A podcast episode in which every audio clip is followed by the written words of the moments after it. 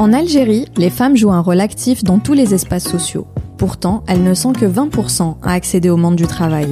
Véritable atout pour la société, ambitieuses, créatives et déterminées, elles sont freinées par manque de cadre de référence, de soutien et souvent pour des raisons sociales. Si le potentiel de la plupart des Algériennes demeure inexploité, nombreuses sont celles à avoir réussi le pari de donner vie à leurs idées. Elles sont artistes, Entrepreneurs, sportives, chercheuses, artisanes. elles sont passionnées. Elles construisent l'Algérie de demain. Qui sont-elles Éclosion lève le voile sur le parcours de ces femmes qui ont une histoire à raconter. Elles vous parlent de leur cheminement, de ce qui les anime, des obstacles qu'elles ont dû surmonter, vous disent comment elles les ont surmontés et vous donnent les clés de leur succès. Notre objectif Que vous puissiez vous en inspirer. mais surtout, vous donner des outils et des conseils concrets pour révéler votre potentiel, avancer dans vos projets, dans votre vie professionnelle et personnelle. Nous sommes Célia. Et Werdia, deux femmes algériennes actives de part et d'autre de la Méditerranée. Bienvenue dans Éclosion. Bonjour à toutes et à tous, bienvenue pour ce nouvel épisode d'Éclosion. Aujourd'hui, nous avons le plaisir d'accueillir une artiste peintre talentueuse et qui monte, Mejda Ben. Quand on essaie de s'imaginer le style de vie d'un artiste, on pense souvent au génie incompris ou à l'artiste maudit enfermé dans son atelier. Mejda brise le mythe de l'artiste tourmenté. C'est une femme brillante, intelligente, en perpétuel apprentissage et qui n'hésite pas une seconde à partager ce qu'elle a appris. Cet épisode est une mine d'informations et de conseils pour les artistes en devenir et tous ceux qui souhaitent développer leur créativité, leur productivité ou leur image. Si sa passion pour la peinture est née très jeune, Mejda s'oriente d'abord vers des études en psychologie clinique et occupera d'ailleurs un poste de psychologue scolaire. Une expérience qui va la sensibiliser aux besoins de l'enfant, mais qui, vous le verrez, va aussi enrichir son parcours d'artiste. Elle revient sur de nombreux concepts et techniques, elle nous explique ce qu'est l'art-thérapie et nous donne sa vision du métier d'artiste aujourd'hui en Algérie. Cet épisode a été enregistré à Paris, où Mejda vient tout juste de s'installer, dans un café qui malheureusement s'est très vite rempli. Vous entendrez donc les bruits de fond du lieu. J'espère que l'expérience auditive n'en sera que plus authentique. Je vous laisse écouter notre conversation. Bonjour Mejda. Bonjour Célia. Merci beaucoup d'avoir accepté mon invitation. Je Bah, suis merci à toi. ravie de te voir Merci. en cette matinée de grève. Euh, avant de parler de ton aventure d'artiste, je voulais commencer par le début et revenir aux sources. J'ai l'impression que l'amour de la peinture est venu assez tôt chez toi. Mhm. Est-ce que tu as des premiers souvenirs de ça? Alors, euh, mes premiers souvenirs euh, remontent ca- carrément à la crèche. Hein. Je Enfin, j'ai un vague souvenir. Après, j'imagine qu'on a dû tellement me raconter ça que c'est c'est ancré dans ma mémoire. Enfin, depuis la crèche, je dessinais énormément. Je dirais pas que j'ai touché à la peinture très tôt, mais le dessin, ce qui est sûr, c'est que c'était c'était là et c'est c'est souvent quoi. Je dessinais très souvent. Et euh, tu, tu es né dans un environnement un peu artistique. Est-ce que c'était déjà le métier de tes parents Alors euh, non, mes parents sont architectes. N'empêche que Mhm. voilà, on avait toujours du matériel à la maison, que ce soit des feuilles, des. Ah, ouais. d'accord. Et c'est vrai que ça nous a beaucoup encouragés, que ce soit moi ou ma sœur et mon frère. hein. On a on a un peu baigné dans ça et mes parents nous ont beaucoup euh, encouragés aussi. hein. D'accord. Mm. Ok. Et, et pourtant, après le bac, tu décides de t'orienter vers la psychologie. Pourquoi ce choix finalement Effectivement, bah parce que euh, je me suis euh, retrouvée à, à vouloir aider euh, autrui. Donc euh, c'est vrai que tout ce qui était de l'ordre du technique, je l'avais un peu appris toute seule. Et par la suite, je n'ai pas trouvé nécessaire de faire quand même des études dans ça, vu que je peignais déjà et et voilà, je, je reste jusqu'à aujourd'hui une autodidacte dans le domaine artistique. Mais à côté de ça, je voulais pas me résigner à ça. Je voulais effectivement, j'avais ce cet attrait vers la l'aide euh, du- de, des autres. D'accord.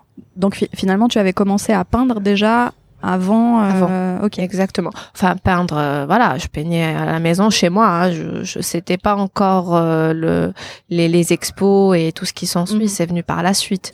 Et c'est vrai que les études de psychologie m'ont aussi beaucoup aidé à, à me à faire un genre de d'introspection. Qui est nécessaire d'ailleurs pour pour tout artiste. Euh, Et c'est bizarrement voilà, c'est mes études qui m'ont permis de de m'ouvrir, euh, de d'oser faire la première expo et et voilà de de d'un peu sortir tout ce qu'il y avait de l'intérieur. D'accord. Euh, ta première expo, tu l'as faite pendant que tu étais étudiante en psychologie. Exactement, exactement. J'avais 20 ans. C'était euh, c'était une expo d'ailleurs avec ma mère et, et ma sœur parce que les deux font de la peinture aussi. Ah. Voilà. Et du coup, euh, on est les trois un peu autodidactes. Hein. Mhm. Personne n'a fait des études dans ça. Et c'était c'était très encourageant pour moi de, de pouvoir le faire avec elle. Euh, C'est pas évident de faire sa première expo, hein. De se mettre à nu comme ça et de proposer quelque chose. On sait pas trop comment ça va être reçu et tout. Donc c'est vrai que c'est c'est ça a été un sacré coup de coup de pouce. Co- comment ça s'est passé cette, euh, cette expo-là? Tu étais étudiante donc et tu, vous aviez déjà des, des tableaux. euh, Effectivement. euh, et comment ça s'est décidé? Comment ça s'est mis en place? Alors, j'ai pas beaucoup de souvenirs, mais ce qui est sûr, c'est qu'on on a fait ça euh, par le biais de Agriculture. D'accord. Et euh, à l'époque, Agriculture, je pense que c'est toujours le cas, euh, suffisait de présenter euh, un dossier, candidature, et puis de, de c'était des expos euh, souvent à l'occasion du 8 mars, du journée de la journée de l'artiste. Ah. Voilà, c'était ponctué par des occasions comme ça. Et nous, on proposait euh, une candidature, et je me souviens pas comment c'est venu, comment c'est fait. Mais euh, mais c'était pas avec Agriculture. D'ailleurs, j'ai beaucoup exposé avec Agriculture au tout début. Hein. Ok. Ouais. Et euh, il me semble qu'après donc tes études en, en psychologie, tu as quand même intégré les beaux arts. C'est euh, Alors oui, Euh, c'est vrai que j'ai un parcours assez atypique. Alors après les quatre années de licence, à l'époque c'était quatre ans En euh, psychologie, en donc. psychologie clinique, euh, j'ai intégré l'école des beaux arts suite à un concours euh, de magistère qui était ouvert par l'école à l'époque, qui n'est plus.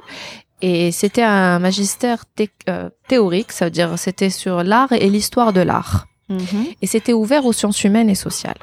Ok. Et donc, euh, moi, j'ai postulé. J'ai, à l'époque, euh, intégré déjà un magistère euh, de psychotrauma que j'ai dû laisser tomber pour euh, parce que j'ai eu le, le concours de, de l'école des beaux arts. Comment tu as fait ce choix alors? Ah bah c'était un choix très difficile. J'avoue que c'était un sacré dilemme, mais euh, mais j'ai voulu un peu sortir de ma zone de confort parce que voilà, j'avais déjà euh, quelques outils en psychologie pour pouvoir euh, être dans cette relation de d'aide aux autres et et j'avais besoin aussi d'intégrer ce monde artistique également.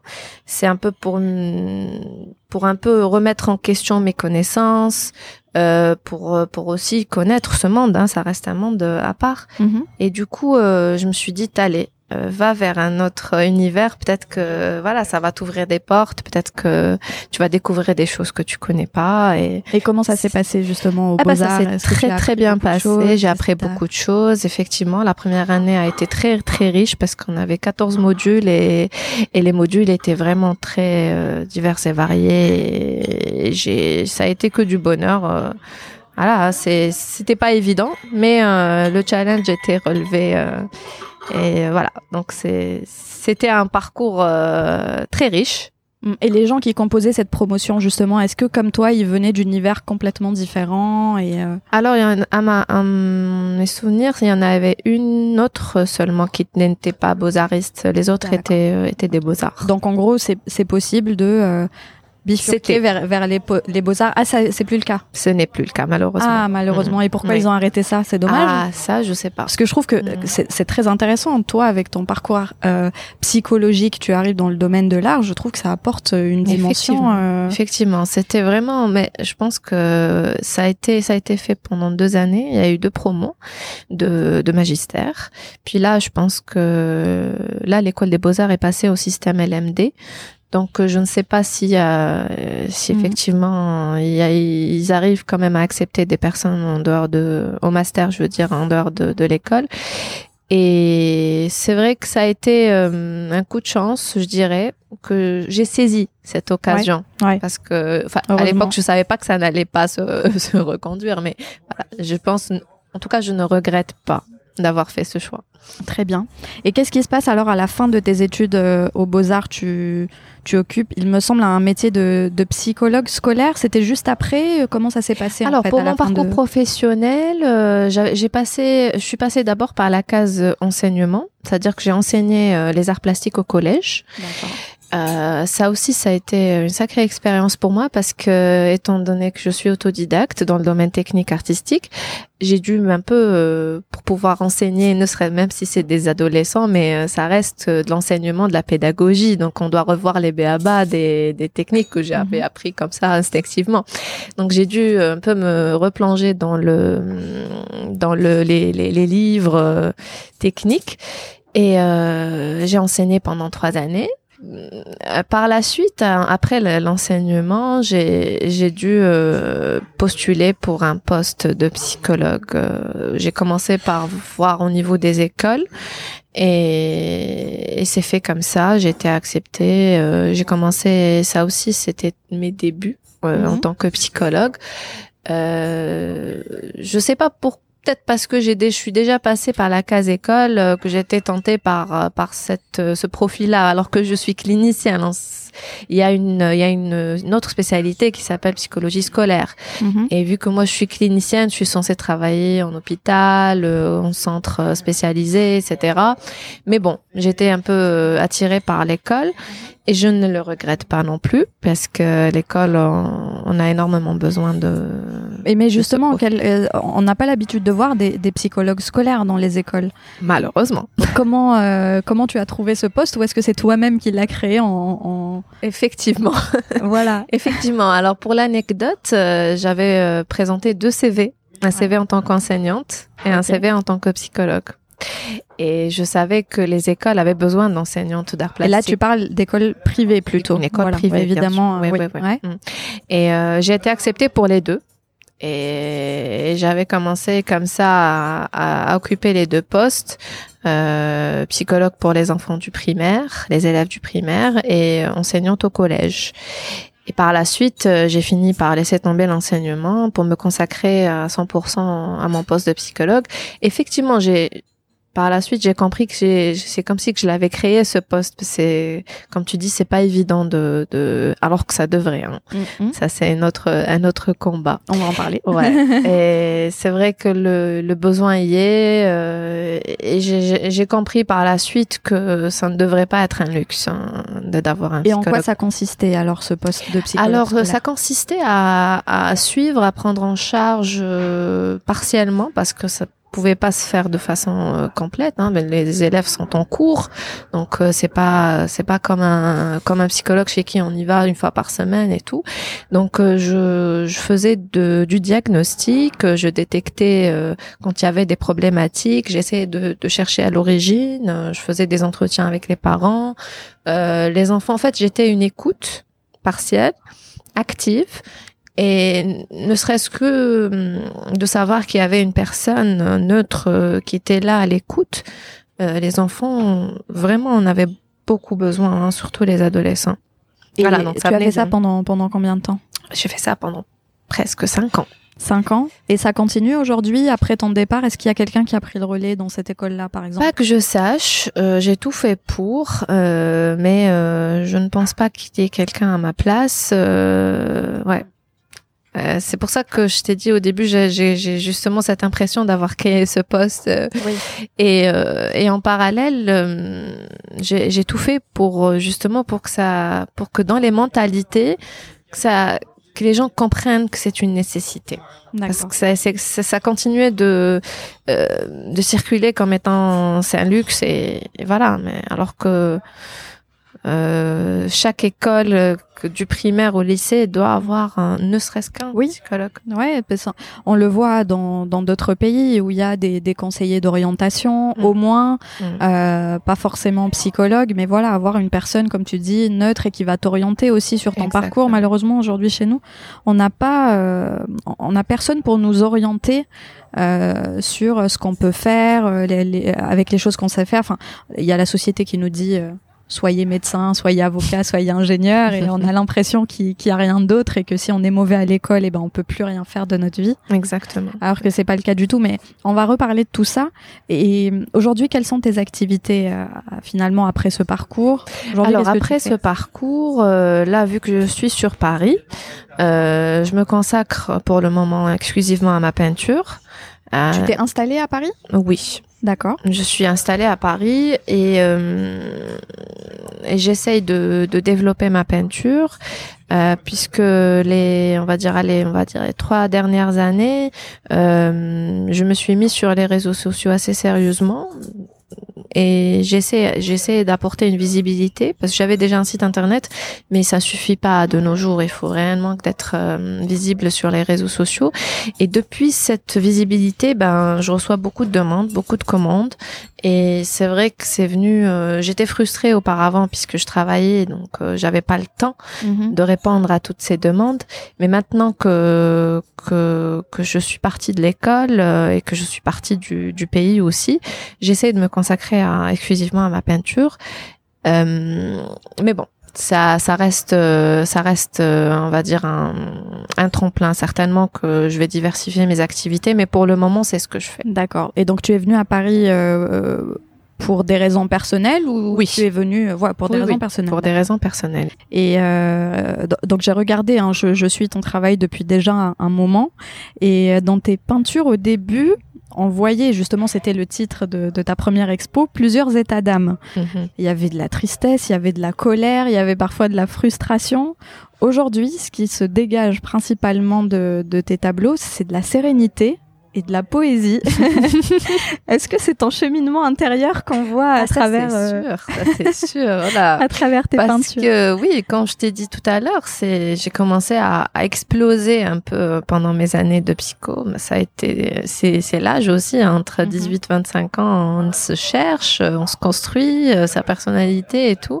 Donc euh, je j'ai eu justement cette chance de pouvoir peindre tous ces états d'âme et comme tu dis, c'est un cheminement, effectivement. Mais c'est, euh, je n'ai, c'est jamais délibéré, c'est jamais quelque chose de, de voulu. Euh, je, je, suis là, vu que je, j'ai un peu, hum, je sors un peu de mes, euh, des, contraintes techniques, artistiques.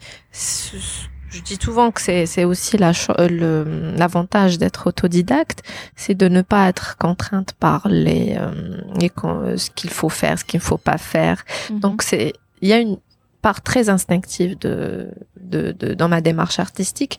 Donc j'ose j'ose mhm. des choses. Je peux passer d'un style à un autre sans état d'âme. Hein. Je j'ai pas de souci par rapport à ça.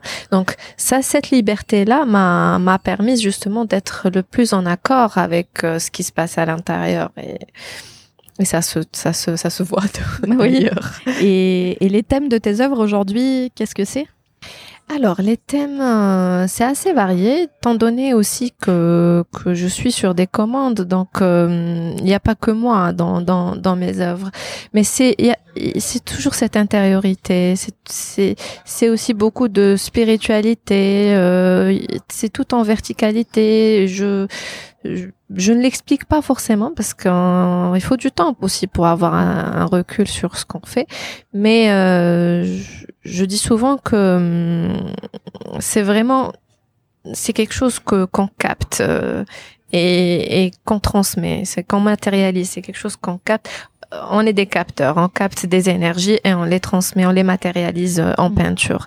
Il y en a d'autres qui le font sous d'autres formes, mais pour ma part, ça sera, ça sera la peinture. Mais c'est vrai que j'ai observé que même les personnes qui me contactent et qui me communiquent pas des, euh, de leur intérêt et tout ça, sont dans la même vibration que moi en fait. Euh, ils comprennent ce que je fais, ils ressentent ce que je mm. fais, et c'est dans cette symbiose là que que, que il y a beaucoup de confiance. Y a, on a, j'ai même parfois l'impression qu'on se connaît sans se connaître. Hein. Mhm. et, et, et, j'adore ça parce que justement, je, je suis, j'attire des personnes un peu comme moi. Mhm. Et par moments, c'est des personnes que je connais pas et que par la suite, euh, que, que j'arrive à développer des, des, mhm. des affinités. C'est très très euh, très agréable. Mais les thèmes, pour revenir à ta question, je parlerai pas des thèmes, je parlerai plutôt d'une tendance.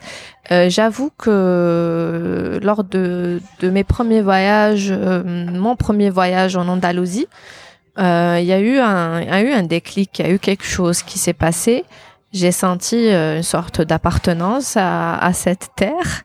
C'est vrai qu'en le disant comme ça, ça paraît bizarre, mais je continue jusqu'à la, la, culture arabo-andalouse. T'as beaucoup. Euh, euh, oui, c'est-à-dire la première fois que j'ai mis les pieds à Grenade, euh, j'ai eu ce sentiment-là, euh, comme si que j'ai, c'est ma ville, quoi. C'est ma ville. Je, je, je, me suis tout de suite sentie chez moi, et et euh, il fallait à tout prix que que je que ça se ça, ça se ressente aussi dans ma peinture. Donc il y a eu ça.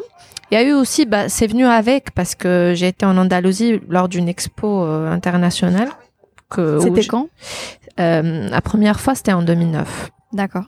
Et, euh, et par la suite, donc la deuxième, c'était en 2001. C'est là où c'est, ça s'est ressenti réellement. J'ai confirmé en quelque sorte, mais il y a eu le besoin dans ma peinture euh, de mettre en avant mon identité. Et c'est là où j'ai commencé un peu à, c'est là où j'ai commencé un peu à, à mettre en avant euh, une touche mhm. euh, personnelle dite de l'identité, de mon identité dans ma peinture. Avant, j'étais dans moi, moi, moi, moi, moi.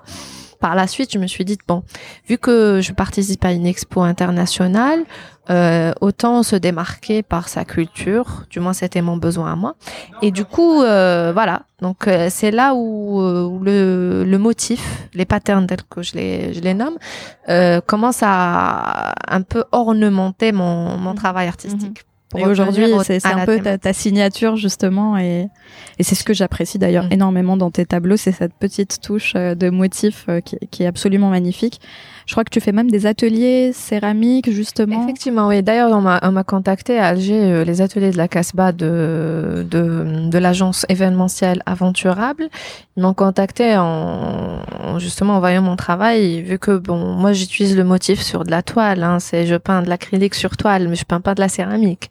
Mais il fallait présenter, il fallait, enfin, il fallait proposer un atelier autour d'un objet que que les participants pouvaient, pouvaient voilà emmener chez, chez eux après. Voilà, donc mm. on a proposé le, le carreau de céramique neutre qu'on ramenait et qu'on décorait et tout. Et je continue d'ailleurs. Là, je reprends ce, ce mois-ci. Euh, D'accord. En, revenant sur. C'est une question que j'allais te poser justement sur les matériels et supports que tu utilises. Mm-hmm. Qu'est-ce que c'est et, euh, et comment s'appelle ta technique justement? D'accord. Donc le, le matériel, j'utilise de la de la toile euh, et, et, essentiellement de l'acrylique. Mm-hmm. Je peins beaucoup à l'acrylique. J'aime bien cette euh, cette euh, cette technique puisqu'elle est rapide, elle est sèche très vite et puis elle est assez mal. J'aime bien le le côté instantané de mm-hmm. de cette technique là. Bah, j'ai commencé par peindre à l'huile hein, au tout début de à l'époque. J'ai commencé comme j'ai dit, j'étais autodidacte donc je tâtonnais un peu, j'utilisais, je, je testais un peu toutes les les techniques et je commençais à l'huile j'ai beaucoup appris euh, les odeurs. Euh, C'était tout un univers. Pour moi, il fallait passer par cette case-là. Par la suite, euh, j'ai découvert l'acrylique et j'ai tranché. Je me retrouve mieux euh, avec l'acrylique. Tu disais que, que, que tu étais autodidacte. Euh, dans ce métier-là, contrairement à un travail en, en, entreprise où on peut avoir du feedback, des formations, des conseils de son manager, être artiste, ça semble être un métier un peu solitaire. Mhm. Comment on fait pour développer son art et sa technique? Et toi, comment tu fais? Alors, pour t'améliorer Pour m'améliorer, c'est une très très bonne question. C'est vrai qu'on on a tendance à se retrouver seul euh, dans son atelier. Euh, et au début, c'était euh, les expositions me permettaient d'avoir euh, ce feedback. Et d'ailleurs, je remercie tous ceux qui, euh, qui, qui étaient là et qui m'ont, qui m'ont donné des, des critiques euh, très très constructives. D'ailleurs, je, je me rappelle de toutes les remarques et de toutes les critiques qu'on m'a faites. Et, et on, on peut pas, euh, c'est-à-dire là de l'extérieur, on réalise pas à quel point les critiques sont constructives. Hein parce que justement l'artiste a tendance à être seul, euh, à ne pas avoir ce, ce, regard extérieur et surtout on a géré, on n'a pas cette euh, culture de la critique. Non, c'est vrai, on la, on la reçoit assez mal. Euh, Déjà on la reçoit assez ouais. mal quand on la reçoit hein, parce ouais. que souvent les personnes n'osent pas venir te dire que, que, pourquoi ceci, pourquoi cela. On est juste là à te dire bravo, super, j'aime bien, mm -hmm, pas, mm -hmm. point.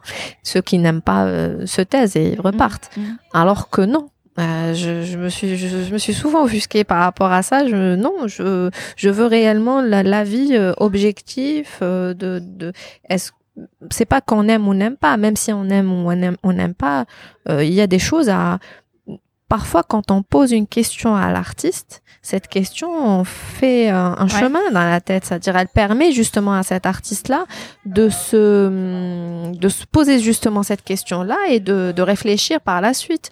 Euh, moi, j'ai eu justement des questions qui m'ont permis de, de, de répondre intérieurement et de découvrir des choses sur moi à travers mes peintures. Mm -hmm. C'est-à-dire moi je faisais des choses. C'est vrai qu'il y a une grande part d'inconscient dans ce qu'on fait.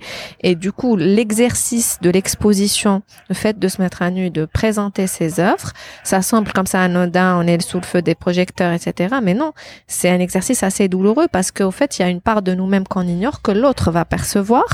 Et parfois quand on l'autre nous pose des questions, nous interpelle sur nous-mêmes l'œuvre n'est que cet intermédiaire entre euh, entre le public, entre l'extérieur et l'intérieur. Donc euh, donc c'est pour ça que je dis je remercie euh, les personnes qui m'ont fait des remarques et des critiques parce que intérieurement j'ai appris des choses sur moi-même. Voilà. Et donc pour répondre à ta question, oui, il y a eu des expositions par rapport à ça. Il y a eu aussi par la suite les réseaux sociaux. C'est vrai que majoritairement, je reçois beaucoup de bienveillance de la part des, des, des commentaires des personnes et tout, mais j'ai reçois aussi des, des, des, questions, parfois en message privé, des questions, euh, des personnes qui se posent des questions ou qui me posent des questions de comment j'ai fait ceci, cela, et ça, ça aussi, ça me permet aussi pour moi-même de, de revenir sur ma démarche. D'accord. Et euh, donc à, à l'école des beaux-arts, tu avais rédigé un, un, mémoire, il me semble, sur euh, Mohamed Issiachem, Mmh. qui est l'un des fondateurs de la peinture moderne oui. en Algérie. Qu'est-ce que tu as apprécié dans son travail et plus généralement, quelles sont tes influences artistiques? Alors, ce que j'appréciais dans son travail, euh, ben, on ne peut que apprécier son travail vu qu'il était authentique. Euh, je, je, suis très sensible euh, aux personnes qui justement prennent euh, leur matière première de leur vécu et qu'il la projette telle quelle sur la sur la toile. Et c'était c'était cette explosion euh, c'est le moins qu'on puisse dire hein, de la part de de ce peintre là de de pouvoir lire euh, son sa biographie à travers sa peinture euh, cette authenticité, euh, cet alignement. Ce que je dis, c'est cet alignement, c'est ce que je suis, ce que je fais et ce que ce que ce que je peins. Euh, on sent qu'il y a une harmonie dans, dans, dans cette démarche. Et ce que j'ai ce que j'ai fait euh, comme travail de recherche sur le sur le peintre c'était pas exclusivement sur sa peinture mais c'est justement c'est cette euh, capacité qu'il avait de symboliser son vécu, même parfois inconsciemment, euh, sur euh, dans dans, son, dans sa peinture. Donc euh, c'était le processus euh, créatif, le, le, pardon le processus de création et de symbolisation. C'était ce, cette euh, ce, cette démarche là de d'utiliser des symboles, d'utiliser des formes qui qui véhiculent une histoire et son histoire, elle est assez particulière. Donc, j'ai essayé aussi mon regard de psychologue. Hein, mm -hmm. C'est la particularité de, de cette recherche-là. Elle n'est pas que artistique, elle est aussi l'œil du psychologue sur une œuvre artistique, sur une, un parcours euh, d'un personnage. Et mm, pour euh, pour ta deuxième question, voilà tes influences artistiques, qu'elles soient algériennes ou internationales. Alors, les influences artistiques, euh, ouais, certainement. Il y a il y a, y a de l'algérien là-dedans. On peut pas se priver de, on peut pas s'empêcher d'être influencé bah, ça, ça, ça, part de, de l'artisanat euh, propre euh, parce que avant le, avant la colonisation, l'Algérie avait une tradition euh, plutôt artisanale. Hein, il faut le dire, la peinture de chevalet, elle est pas, elle est relativement récente dans notre culture algérienne. Donc il y a, il y a vraiment la touche artisanale locale. Ça va de ça, des, des, des miniatures de de, de racine. Euh, et aussi, on peut pas s'empêcher aussi d'être influencé par euh, par la, la, la, peinture moderne européenne. Et euh, bon, je citerai euh, Matisse par rapport à cette sa faculté de de ramener justement ce motif-là qui m'a beaucoup influencé. Le motif, l'ornementation. je pense aussi à et je suis dans la, la, la, la ville euh, de, de l'art euh, déco et de l'art nouveau. Donc euh, il y a cette, ces courbes, cette façon de traiter les personnages féminins et tout ça. Et bien sûr, ben, jusqu'à... La, les, les, influences sont vraiment multiples. Hein. Moi, moi, dès que je vois une œuvre ou dès que je vois quelque chose comme ça qui me parle, euh, j'emprunte le, enfin, je prends quelque chose de, mhm. d'un ensemble, je prends un détail et je l'intègre. C'est pour ça que jusqu'à présent, j'arrive toujours pas à définir ma peinture et à dire. Et je pense qu'on n'a pas besoin. On n'a pas toujours définir. Exactement. on est bien d'accord sur ce point. C'est pour ça que je te poserai pas la question à quel courant artistique ah tu appartiens? Ah parce que je sais que ça t'enfermerait et que. Exactement. Je j'aime pas les cases, j'aime pas les tiroirs. Euh, ça serait vraiment mortifère de, de se positionner comme ça parce qu'aujourd'hui aujourd'hui je fais ça, ça ne m'empêchera pas demain de faire autre chose. Hein. Voilà. Mm. Et dès qu'on commence à se définir et à se positionner, on s'enferme indirectement. J'ai une autre question. Pourquoi est-ce qu'on ne voit jamais les visages dans tes, euh, dans tes œuvres? C'est une question qui revient euh, souvent. C'est vrai que ça interpelle euh, et je, je, je réponds à chaque fois par le fait de... C'est venu ça n'a pas été un choix comme ça dès le départ. Euh, je me suis pas dite, euh, euh, je, je, décide de ne pas mettre les visages. C'est vraiment venu de façon très instinctive. Je dirais que c'est une façon de permettre au, à celui qui qui euh, qui observe, qui voit l'œuvre, de se de s'identifier, de ne pas figer la personne, parce que à part si je connais cette personne-là, j'ai déjà fait des portraits, euh, des autoportraits, des portraits où j'utilise la technique du pop art pour euh, pour euh, représenter un visage. Mais par contre, les visages des, des, des, personnages, pour moi, ce ne sont que des personnages. Ils sont anonymes pour moi. Mhm. Mais s'il y a la personne là qui, qui tente, qui voit l'œuvre et qui veut projeter une personne, qu'elle le fasse. Voilà. C'est aussi dans la même démarche de ne pas enfermer euh, les choses, de, de permettre justement cette, euh, cette possibilité de s'identifier. D'accord. Euh, Aujourd'hui, euh, donc, euh, on peut dire que tu es artiste peintre. Je vois souvent artiste plasticienne. C'est quoi la différence? Alors, euh, le plasticien, c'est c'est l'artiste qui qui touche à plus que de la peinture.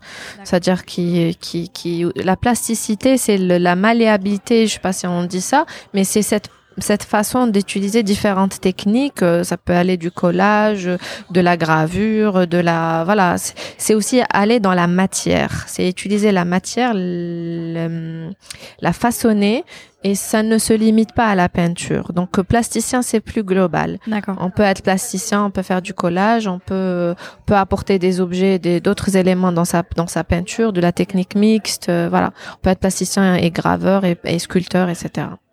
Et, c'est un, métier qui est souvent idéalisé parce qu'on ne voit que le résultat final, euh, les belles expos où, tout est déjà euh, tout est déjà là, tout a déjà été travaillé.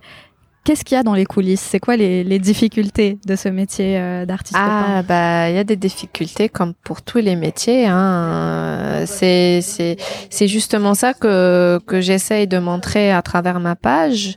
Euh, enfin, j'essaie de montrer euh, un peu les coulisses, les, les, les différentes étapes. Euh, comme tu dis, on a on a toujours l'impression. Enfin, c'est aussi la magie de, de l'art. Les personnes qui visitent les expos ou les musées. Hum, ils ont cette impression-là que, que ça s'est fait euh, de façon très naturelle, spontanée, ça, alors qu'il y a des difficultés. Il y a des difficultés de motivation, il y a des difficultés de gestion du temps, il y a des difficultés euh, euh, par moment euh, de pouvoir vivre de ça. Il y a des difficultés, mais vraiment très, euh, c'est terre à terre. Hein. C'est très intéressant justement. Est-ce qu'on peut vivre Est-ce que tu penses qu'aujourd'hui en Algérie, on peut facilement vivre de son métier d'artiste? Euh, On peut vivre de son métier d'artiste à condition d'avoir l'état d'esprit.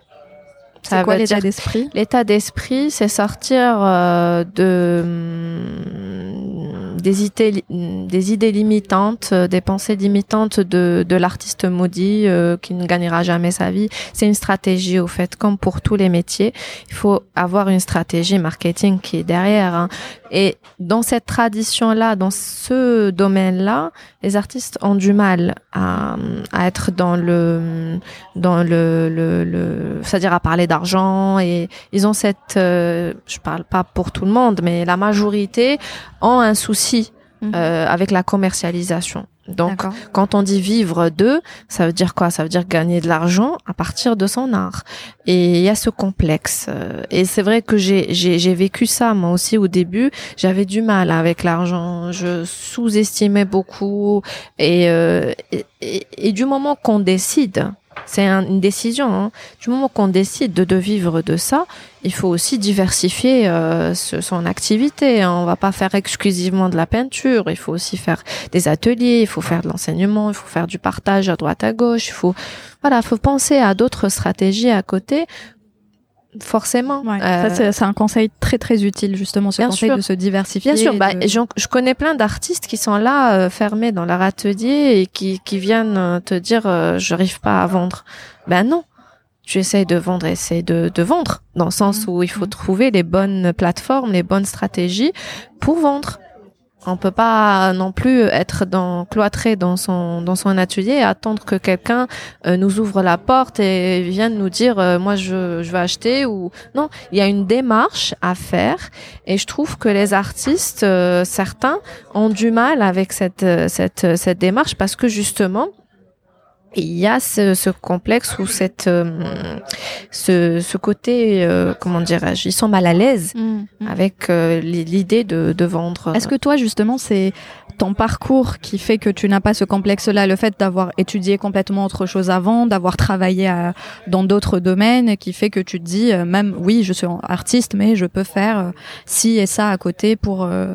Il y a ça. Il y a aussi ce parcours atypique, mais il y a aussi jusqu'à présent, je continue de, de me former mhm. euh, dans tout ce qui est euh, gestion, marketing, euh, euh digital, c'est-à-dire comment euh, je j'ai pris conscience très tôt, enfin très tôt non, récemment non, c'était pas très tôt parce que je vivais pas de ça hein, les années précédentes. Donc maintenant que je décide de vivre de ça, je j'avoue que au quotidien, j'écoute des vidéos, j'écoute des audios et j'essaie de, sortir de parce que j'ai pris conscience de ce problème et si je si aujourd'hui je veux vivre de mon art forcément je dois je dois me, me former euh, à, à gérer euh, toute cette image. Il y a une image de marque le personal branding justement. C'est c'est cette capacité à, à se vendre aussi parce que les œuvres elles sont pas indépendantes de nous. Mm-hmm. donc il y a une image qui est derrière. Les gens ont besoin de d'avoir des histoires à côté. Ils ont besoin de connaître la personne à qui ils vont acheter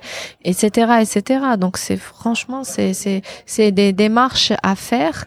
Et si on n'est pas euh, calé par rapport à ça, soit on se forme, et c'est on se forme à tout âge, soit on se forme, soit on délègue ça. Il y a des agents, il y a des personnes qui sont spécialisées pour ça. Bah, je pense que c'est que c'est des conseils très très utiles pour euh, pour les jeunes artistes qui, qui nous écoutent. Euh, merci beaucoup. Est-ce que tu en as d'autres des conseils pour quelqu'un qui se lance, ou est-ce que en tant que jeune artiste en Algérie, on peut espérer se lancer? Où on peut exposer, euh, par quoi commencer? Alors, euh, c'est euh, c'est des questions auxquelles je je j'ai eu euh, à répondre euh, sur mon site internet. J'ai dû. Tu as rédigé un article sur J'ai le rédigé, sujet. oui. Enfin, j'ai commencé à l'époque. J'avais commencé et je compte je, je compte bien me remettre parce que mon site a besoin d'être un peu dépoussiéré. Et de justement, je me suis mise à, à faire cet exercice de blog parce que je recevais des questions de des personnes euh, me disant comment je fais, comment je fais. Bon, j'avais commencé à faire un article sur la carte artiste, qui cet article-là s'avère être euh, avoir eu un franc succès parce que c'était le seul qui permettait à tous les Algériens de ta ceux qui tapaient sur Google carte artiste Algérie, c'était mon article qui, re- qui ressortait Mhm. en premier. Donc j'ai dû avoir mais alors plein plein de messages par jour de personnes qui qui, qui me posaient des questions alors que j'étais pas du tout je travaillais pas du tout pour euh, pour cet organisme là mais j'ai aidé pas mal de personnes à faire cette démarche euh, d'aller euh, vers euh, l'ANDA l'Office national de- des droits d'auteur et des droits voisins Mhm. et aussi la carte d'artiste, la carte d'artisan, euh, toutes ces démarches-là pratiques. J'ai fait aussi un autre article où exposé à Alger. Bon, je- Donc je- on mettra toutes les références. oui sur mon Euh, site internet, il voilà. y a le blog. euh, On- mettra la référence du, de ton site internet dans, dans les notes de l'épisode. Parfait. Et, euh, et je compte bien me, me remettre à, à cet exercice-là parce que justement, je veux aider. Je veux aider euh, toutes les personnes qui, qui, qui veulent, euh, qui ont des, du potentiel, qui veulent se mettre à, à leur propre compte ou qui veulent vivre de leur art.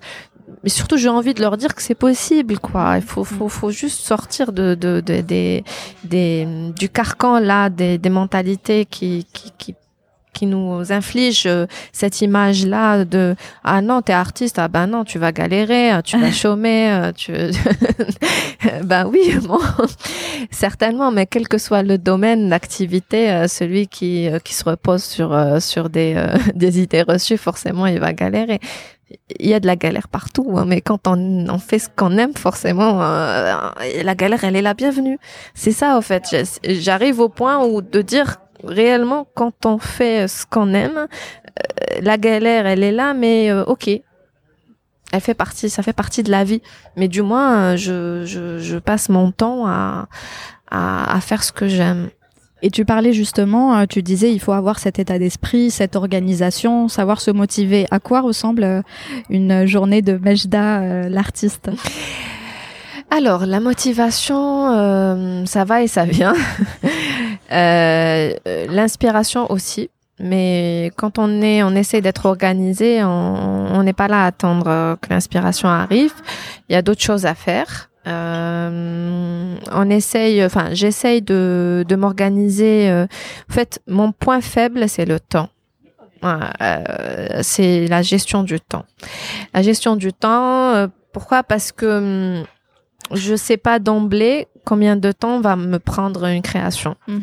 Et euh, souvent on me dit euh, combien de temps tu, tu passes euh, à réaliser cette œuvre et tout. Franchement, je, je c'est vrai que euh, parce que c'est jamais les mêmes le même sujet, c'est jamais les mêmes formats, c'est jamais le même état d'esprit. Il m'arrive de finir euh, une toile en une semaine, comme il m'arrive de passer un mois, deux mois dessus. Euh, et c'est vrai que quand on travaille de ça, forcément, on n'a pas intérêt à, à se à, à s'étaler et tout. Donc il y a cette euh, j'apprends. Là, je je je- j'apprends au quotidien. Je j'essaye de euh, aussi euh, pareil, d'écouter, de voir des vidéos, de de m'inscrire dans des formations et tout ça. Donc la démarche, c'est que on, on, on cible nos points faibles. On en a tous. Hein. On cible nos points faibles et on, on apporte des solutions. En fait, c'est ça la, la démarche. Euh, j'ai un problème de d'inspiration. Je vais pas euh, m'endormir et dire oui, ok, j'ai un problème d'inspiration. Non, je dois m'y atteler, je dois faire quelque chose pour euh, contourner ou dépasser ça. J'ai un problème de motivation, voilà. Donc mes journées sont des journées de, de quelqu'un qui travaille. Je me réveille très tôt le matin, euh, j'ai mes petites routines, euh, je me mets au travail euh, jusqu'à jusqu'à fin de journée, puis euh, j'ai ma vie, j'ai ma vie de famille qui commence, et etc., etc. Mes week-ends, souvent, je les consacre à, à, à moi et à mon mari et tout. Mais, euh, mais c'est vrai que, hum, que cette euh, régularité, c'est cette discipline-là qui fait défaut par moment à, à certains artistes. Euh, et, et on n'est pas forcément là tout le temps à créer. Hein. il y a dans la création, il y a des étapes. Il y a l'étape de la recherche, on recherche son sujet, où on recherche, à, où on compose son œuvre. Il y a de l'inspiration. Il y a parfois l'inspiration, elle vient par des lectures, elle vient par des. Euh, parfois, il suffit juste de sortir, euh, de changer, de prendre l'air, d'aller euh, dans pleine nature pour avoir un peu les, les, idées claires. Et, et à la fin du processus, il y a l'étape de la l'exécution. D'accord. Voilà. Euh, on le disait euh, tout à l'heure, euh, tu, as su conjuguer ta passion finalement et, la psychologie. On parle beaucoup actuellement d'art-thérapie. Est-ce que tu peux nous expliquer ce que c'est l'art-thérapie? Alors, l'art-thérapie, c'est un concept euh, qui est, qui est utilisé un peu à tort et à travers. Et justement, je, je saisis à chaque fois que l'occasion m'est présentée de, de faire un peu la part des choses. Euh, l'art-thérapie, c'est euh, traditionnellement parlant, c'est une psychothérapie traditionnelle, c'est-à-dire classique, euh, avec un support artistique. C'est-à-dire que le psychothérapeute qui est déjà thérapeute en soi, et au lieu d'utiliser exclusivement la parole, le, le, verbe, il va utiliser un support artistique, que ce soit en individuel ou en groupe. Ça, c'est l'art thérapie. Après, euh, ce qui, euh, ce qu'on voit de nos jours, c'est un peu des ateliers d'expression artistique qui, euh, qui nous, euh, qui nous promettent un peu de, un certain bien-être. C'est vrai, ça peut l'être, comme ça peut ne pas l'être. Donc c'est un peu hum, quand il n'y a pas un thérapeute, il n'y a pas un suivi, il n'y a pas réellement, ça s'inscrit pas dans une démarche. Ça peut être bénéfique euh, pour Monsieur tout le monde, mais ça peut aussi ne pas l'être hein, quand la problématique est, assez lourde et assez hum, assez hum, profonde quoi. Donc la personne qui enfin les ateliers euh, qui vendent du rêve, il y en a un peu partout et il faudrait juste faire attention et bien définir les choses. Euh, donc par exemple, moi j'ai animé pendant pendant plus de trois ans, mais ça a été de façon très aléatoire, des ateliers de dessin méditatif. Alors j'ai insisté à ce que ça ne soit pas intitulé art thérapie parce que justement je voulais pas euh, dire ce que enfin promettre quelque chose que je c'était où? C'était au niveau d'Alger mais euh, mais c'était dans des lieux assez différents. Chaque fois chaque fois qu'on m'ouvrait la porte euh, vers un lieu je proposais gratuitement c'était les samedis et euh, je, je, je, je, communiquais sur les réseaux sociaux. Et à chaque fois j'avais beaucoup de monde parce que les gens étaient curieux et essayaient de Alors, le l'atelier de dessin méditatif j'ai associé dessin et méditation. Pourquoi? Parce que justement c'est une technique qui était déjà euh, j'ai rien inventé hein euh, aux États-Unis, c'est l'association d'une artiste, euh, d'une artiste et d'un moine bouddhiste. Ils se sont associés et ils ont un peu mis en avant, créé ce concept-là du zen tangle. Zen euh, de la zénitude, tangle c'est gribouillage. C'est une façon d'utiliser du gribouillage euh, pour se relaxer, un certain bien-être, pour se déstresser, pour se focaliser sur le, le geste graphique et laisser un peu, d'où la méditation. Du coup, euh, j'ai utilisé ce concept-là. Vu que c'est une marque déposée, je ne pouvais pas mettre euh, Atelier Zintangle puisque c'est une marque déposée, il fallait euh, payer la licence et tout.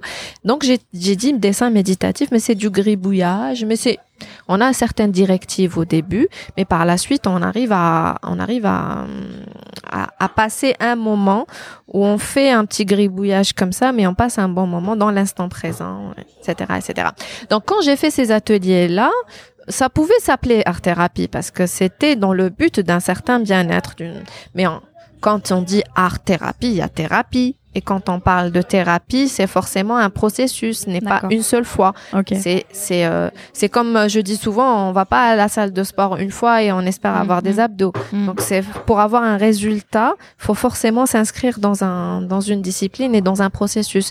Donc art thérapie sur certains livres de coloriage, c'est vendeur, hmm. mais c'est pas prometteur. C'est pas quelque chose. Donc il faut savoir faire la différence entre art thérapie, euh, qui est euh, où on, on, on, doit avoir affaire à un thérapeute, et euh, tout ce qui est voilà atelier créatif qui font aussi du bien mais voilà c'est pas c'est pas un processus médical thérapeutique je veux dire une personne je prends juste cet exemple là une personne qui souffre de dépression euh, elle va s'inscrire à un atelier euh, une fois par semaine. Bon, ça peut lui faire du bien. Mais je veux dire, cet atelier ou cet animateur de cet atelier ne peut pas promettre que sa dépression va être guérie au bout de voilà, parce que ce n'est pas ciblé, c'est pas inscrit. Par contre, cette même personne qui va s'inscrire ou qui va euh, faire des, des, des, des, séances d'art-thérapie, ben, le thérapeute, il sait de quoi il s'agit. Il connaît la dépression, il sait comment cibler, quel outil proposer. Voilà, donc c'est ça reste un Ça existe ça en Algérie? Non, ça n'existe pas. Euh, moi-même, j'avais fait, euh, j'avais tenté de faire, euh, j'ai été formée. Euh, j'avais tenté d'étudier ça pour le, à l'occasion de, de, ma licence euh, en psychologie clinique. Et j'avais pas d'encadreur parce que j'avais pas d'art thérapeute en Algérie pour pouvoir euh, encadrer mon travail euh, euh, de recherche. Et du coup ce n'est pas encore donc, pour celles qui nous écoutent, la voix est libre. La voix est libre, oui, oui, qui vous intéresse. Exactement. non, non, j'encourage vivement parce qu'il y a la demande surtout. Il y a la demande. Et donc tu disais effectivement, on voit de plus en plus euh, d'associations euh, euh, et d'ateliers euh, pour pour créatifs finalement. est-ce que tu en connais quelques-uns et, et est-ce que tu peux les partager avec nous ah, Où est-ce qu'on peut trouver ce, ce, genre de choses? Franchement, j'en connais plein et j'ai prévu de faire un article justement où je regroupe un peu toutes les adresses, du moins à Alger. Parce ah bah on le partagera alors. Ah oui oui mhm. non je parce que justement j'ai beaucoup de, de, de, de personnes qui, qui souhaitent s'inscrire dans des ateliers qui sont un peu perdus. Euh, on a beau booster les, les, les sponsoriser les, hum, comment on appelle ça, les, publications des, des différents, des différents ateliers et tout, mais ça reste que la visibilité est, est très faible. Moi, personnellement, qui suis très, très réseaux sociaux, il m'arrive de passer à côté d'un événement qui se passe euh, dans la capitale. Euh, donc il y a une, communication qui est assez euh, restreinte. Donc euh, je j'essaierai de. Toi, avec quelles associations tu travailles aujourd'hui En tout cas, avec quelles Alors j'ai j'ai travaillé pendant six ans comme animatrice d'ateliers de loisirs créatifs pour les enfants. Je faisais ça chaque mardi après-midi aux ateliers Bouffées d'art. Les ateliers Bouffées d'art sont au niveau de la résidence Harawi à Ben euh, je pense qu'elle propose encore des ateliers pour les dames, les jours de semaine. Les ateliers pour enfants, je suis pas sûre. Je pense qu'elle a arrêté euh, quand euh, j'ai arrêté l'animation. Et il y a plein d'ateliers. Il y a bon de mémoire là comme ça. Il y a hum, il y a un atelier qui a ouvert euh, aussi récemment cet été, ça s'appelle Dar el Jazair, c'est à Cheraga. C'est aussi euh, dans cet atelier que j'ai animé récemment euh, deux journées de d'atelier de préparation de toile avec mandala. On a fait ça avec la technique de l'acrylique, de la peinture acrylique. Euh, qui a d'autres Il y en a, il y en a plein. Hein. Et justement, tu, tu dis qu'il y en a pour euh, pour euh, pour les enfants. Pourquoi est-ce que l'art est crucial dans, dans l'éducation et, et l'apprentissage de l'enfant? Je sais que c'est un sujet qui te tient à cœur. Oui, euh, ça me tient à cœur parce que déjà moi-même je suis passée par cette case-là et je euh, je hum, comment dirais-je? L'art le dessin le dessin est un instinctif, c'est-à-dire il est naturel chez un enfant. Il va pas demander à avoir. D'ailleurs, euh, c'est déconseillé de très tôt de lui ramener des techniques et de lui apprendre des choses. Ça va le, justement lui mettre des barrières à, son ah, imagination. Euh, l'enfant, il n'a pas besoin d'avoir des techniques. C'est à partir de, on va dire, 10, 11 ans qu'on vient et qu'on lui, euh, lui apprend les, il faut d'abord laisser euh, son imagination s'exprimer euh, de toutes les façons possibles et imaginables, et puis par la suite, on vient lui euh, lui faire des lui donner des directives. D'accord. Donc l'art est important chez un enfant parce que le langage n'est pas développé. Et c'est un l'art c'est un langage. Donc c'est un complément. Il, très souvent, l'enfant n'arrive pas à gérer ses émotions. Il n'a pas la maturité cérébrale de, de gérer de comprendre ce qui se passe au niveau de ses émotions. Plein de choses qui bouillonnent en lui et forcément, il n'a pas les, les mots pour les, les exprimer. Et l'art est là pour justement euh, contrebalancer ou voilà de compenser euh, ce déficit là et, quand on dit l'art, euh, c'est très euh, très vaste. Hein. Ça peut être euh, le dessin, la peinture, parce que c'est c'est malléable. Ça, ça, ça permet euh, on n'a pas besoin forcément de technique par rapport à ça, mais ça peut être du théâtre, ça peut être euh, de la musique, ça peut être, c'est, c'est une vibration qui doit être, euh, qu'on doit lui proposer pour qu'il puisse s'exprimer. D'accord. Donc ça, c'est, ça, ça, ça vient très tôt. Moi, j'ai une nièce qui, qui a un an et demi, elle a commencé à, à, à exploser, à s'exprimer, et heureusement qu'elle a des parents qui, qui la laissent faire. Et, euh, et justement, c'est l'école. Euh, bon, je vais commencer à critiquer l'école. Je vais bah pas en justement, c'était la, la dernière question que j'avais à te poser sur euh, sur cette partie-là. C'est quels sont les problèmes que tu identifies aujourd'hui dans les programmes scolaires et dans l'éducation chez nous en général par rapport aux, aux besoins de l'enfant? Bah, la problématique euh, essentielle, c'est que il n'y a pas connaissance des besoins des enfants, en fait. Il a pas. On, On, part de loin. on connaît pas les besoins des enfants. Si, si à 5 ans, on donne des notes à des enfants et on les, on les inflige, on leur fait euh, du bourrage de crâne avec des matières et des, des, des choses euh, dont ils n'ont pas besoin, c'est qu'on n'a pas compris les besoins des enfants. Et euh, forcément, il y a beaucoup à faire. Euh, un enfant, il n'a pas besoin d'apprendre par cœur et de... hum, voilà, Surtout de- avec les outils qui existent aujourd'hui, le parkeurisme, c'est- un système qui vient finalement du siècle précédent où on n'avait pas, où on pouvait pas trouver l'information facilement, Exactement. etc. Aujourd'hui, c'est plus, on se rend compte que ce n'est plus du tout utile. Voilà, donc les moyens sont, les, les méthodes sont, sont du siècle dernier et, et, et forcément il n'y a pas cette, euh, ce- on se préoccupe pas des besoins des enfants parce que du moins, du moment qu'on commence à se préoccuper de leurs besoins, forcément on va comprendre, ne serait-ce que pour les, en les observant. Euh, et je dis pas qu'il faut être, euh, je dis pas que l'enfant doit être roi et que lui-même sait ce qu'il veut. Forcément, il est un enfant, il est dépendant d'un adulte qui est censé savoir mieux que lui. Mais euh, il y a un accompagnement, ne serait-ce que pour ne pas aller loin par rapport à cette euh, à cette façon de euh, qu'a un enfant naturellement de s'exprimer. Donc c'est naturel en lui. Il faut lui laisser ce, ce, ce, ce, ce- cet avantage-là qu'il a à, à, à faire sortir des choses qui, qui nous étonnent, nous adultes. Et, qu'on ne peut qu'accompagner, qu'encourager. Moi, ce qu'ont fait mes parents avec avec moi, c'est que ils n'ont ils ne m'ont jamais euh, obligé de faire quoi que ce soit ou ils m'ont juste donné du matériel. hein. Ça peut paraître très basique. Il y a le matériel qui est là, et il y a aussi le regard bienveillant.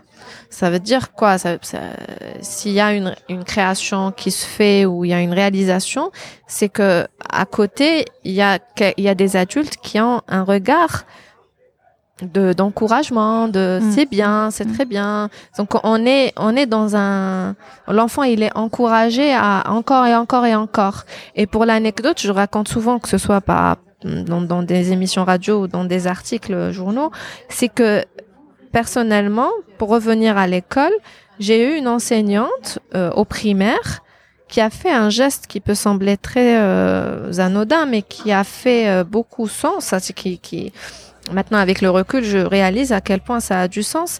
C'est que elle a pris mes dessins et les a accrochés dans toute la classe. Voilà, c'est euh, Quand on est un enfant, ça nous marque. ah bah oui, est- ça veut dire ouais. que j'ai eu de la reconnaissance. Elle a reconnu Mm.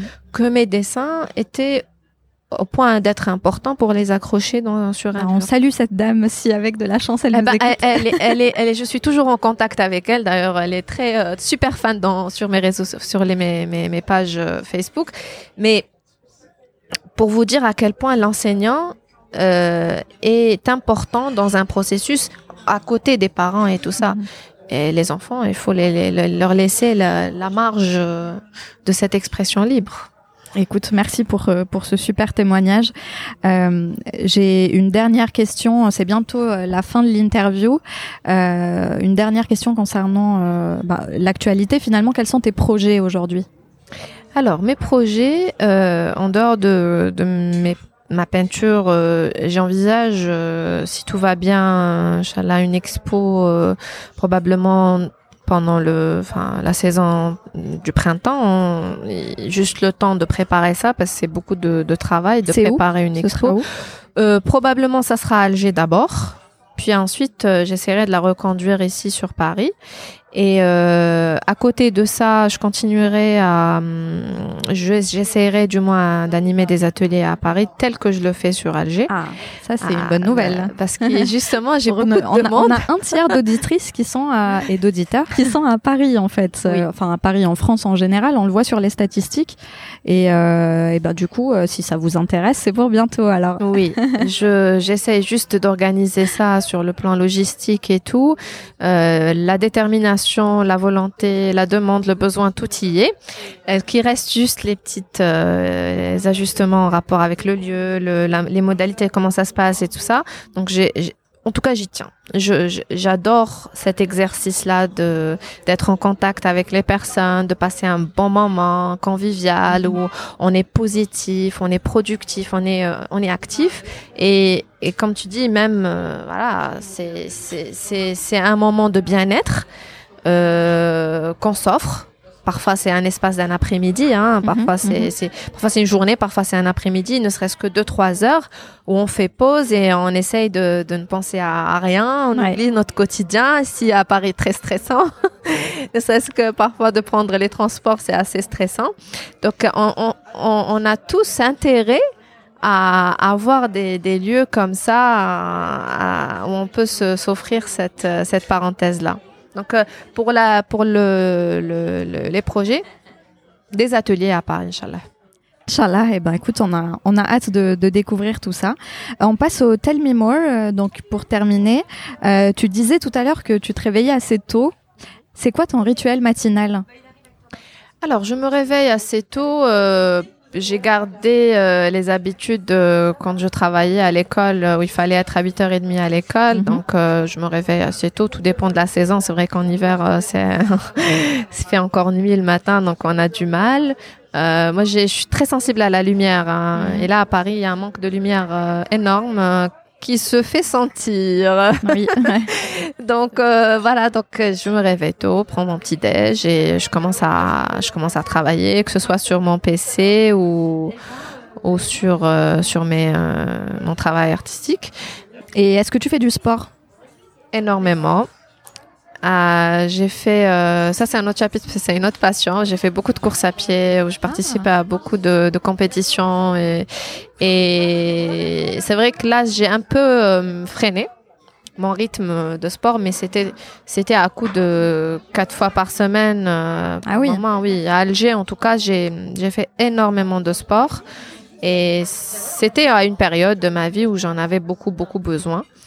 Et je, je recommande ça. D'ailleurs, j'avais écouté le podcast euh, De Lydia de Lydia et je me suis euh, vraiment alors mais vraiment reconnue dans sa euh, dans ses, ses démarches et, et je la félicite justement de, de pouvoir faire ça à Alger et à Tizi euh, d'encourager les femmes à sortir et via, à faire une activité sportive. ouais. Ben, pour moi, le sport ou l'art, c'est c'est- voilà, c'est pareil, ça reste une activité qu'on fait à côté de son quotidien pour euh, pour se, se permettre. euh, ça, ça fait énormément de bien. Euh, quelles sont les lectures qui t'ont inspiré ou le livre en tout cas que, que, que tu as le plus apprécié? Alors, euh, pour ce qui est des lectures, euh, je suis une, une fan d'Amin Malouf. Mhm. J'ai pratiquement tout lu.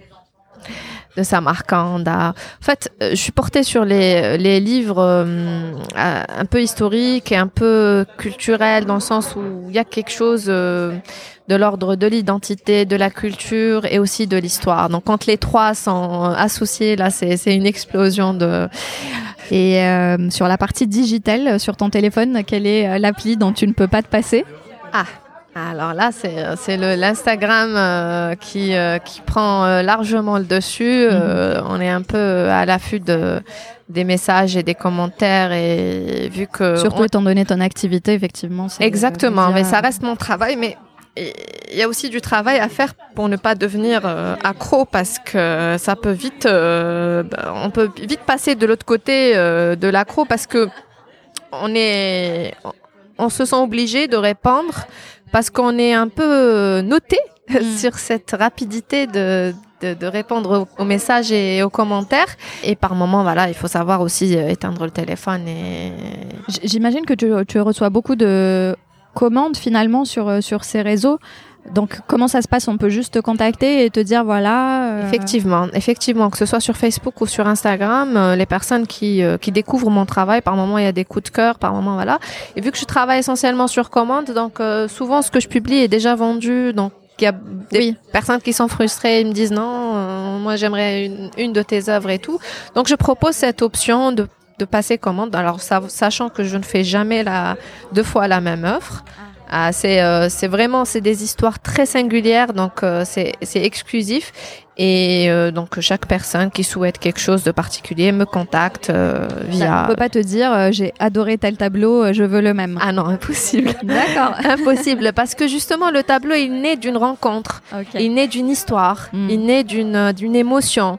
Donc ça ne peut pas être reconduit même si je le veux, je ne peux pas refaire deux fois la même chose, impossible.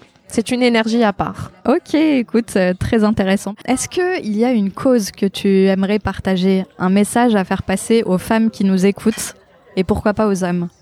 Alors, une cause, euh, c'est de, de prendre soin de soi et surtout aux femmes, parce que les femmes ont tendance, je parle des femmes algériennes, hein, ont tendance à, à, beaucoup se sacrifier et à penser à tort que c'est de l'égoïsme de penser à soi, alors que penser à soi, c'est tout le contraire de l'égoïsme, c'est juste être bien avec soi pour être bien avec les autres. Je parle de, c'est-à-dire que ce soit en tant que maman, ou en tant qu'épouse, ou en tant que fille, ou en tant que voilà, quelle que soit la position et la et la fonction de la femme, elle se doit de, de, de commencer à d'abord prendre soin d'elle. Et ça peut ça peut se faire sous différentes formes. Commencer par faire ce qu'elle aime. Euh, faire des choses à côté euh, de, de, son boulot, euh, voilà, tout, tout ce qui est autour du bien-être. C'est une, alors, il y a cette cause-là par rapport aux femmes, et puis il y a aussi, on en a parlé, la cause euh, de, l'enfant euh, qui, qui, a droit et, qui a le besoin d'être euh, aussi, qu'on écoute et qu'on accueille tout type d'expression libre de sa part. Ouais, écoute, merci pour ce message. Euh, où est-ce que les auditrices et auditeurs peuvent te suivre On a dit sur Instagram, le compte c'est Mejda Ben? Alors euh, mejdaben.art sur euh, sur Instagram, euh, pareil sur Facebook, c'est mejdaben.art. Ok, très bien. Et mon et donc, site mejdaben.com. Voilà. Ben écoute, on partagera toutes ces références. Euh, dans la description de l'épisode. Je te remercie beaucoup pour, euh, pour avoir Écoute, le partagé passé, ton, euh, ton parcours vite, avec nous. T'as vu, c'est passé vite, c'est 1h10 même plus Je n'ai pas vu le temps passer. Franchement, c'était un plaisir. Merci pour tes questions. Merci à toi et merci pour, pour tes conseils qui sont hyper intéressant et hyper pertinent. Euh... Bah, J'espère à l'avenir pouvoir euh, développer euh, plus que ça, que ce soit à travers ma page ou ma, mon site, pour justement venir en aide euh, à toute personne qui souhaite se lancer et qui n'ose pas. Et moi, franchement, je, je, ne peux que dire, euh, il faut, il faut, il faut, il faut suivre euh, sa voie. Si une personne, même si elle est dans des domaines techniques et tout ça, si elle sent qu'elle a une vibration, qu'elle a une fibre artistique qu'elle qu'elle aille exploiter ça, qu'elle aille essayer de, de voir, de ne serait-ce que d'assister. Parfois, je reçois des personnes qui assistent à mes ateliers. C'est des ateliers de trois heures, mais c'est des ateliers qui révèlent euh, où la personne sort de cet atelier en se disant ah non j'ai quelque chose et je dois le, le je dois creuser, je dois faire voir ce qu'il y a derrière. Donc euh, j'encourage, euh, que ce soit les femmes ou les hommes, à, à, poursuivre leur passion et à y croire surtout. Eh ben écoute, c'est un, un, très beau message de fin. Euh, suivez votre passion et, et, votre intuition déjà pour oui, commencer. Exactement. Merci beaucoup Majda. Merci Célia. Bravo, vous êtes resté avec nous jusqu'au bout. J'espère que cet épisode vous a plu. Vous retrouverez toutes les références dans la description et si vous avez des questions, n'hésitez pas à les poser sur notre compte Instagram Éclosion Podcast ou sur Facebook. Nous recevons beaucoup de messages d'encouragement. Merci. Merci aussi pour vos partages. Pensez à vous abonner sur une plateforme d'écoute pour que les épisodes soient plus accessibles. Et une dernière chose, s'il vous plaît, parlez du podcast autour de vous. Et si vous nous écoutez sur iTunes, laissez-nous une note 5 étoiles, ça nous encourage encore plus. Merci encore pour votre bienveillance et à la prochaine éclosion.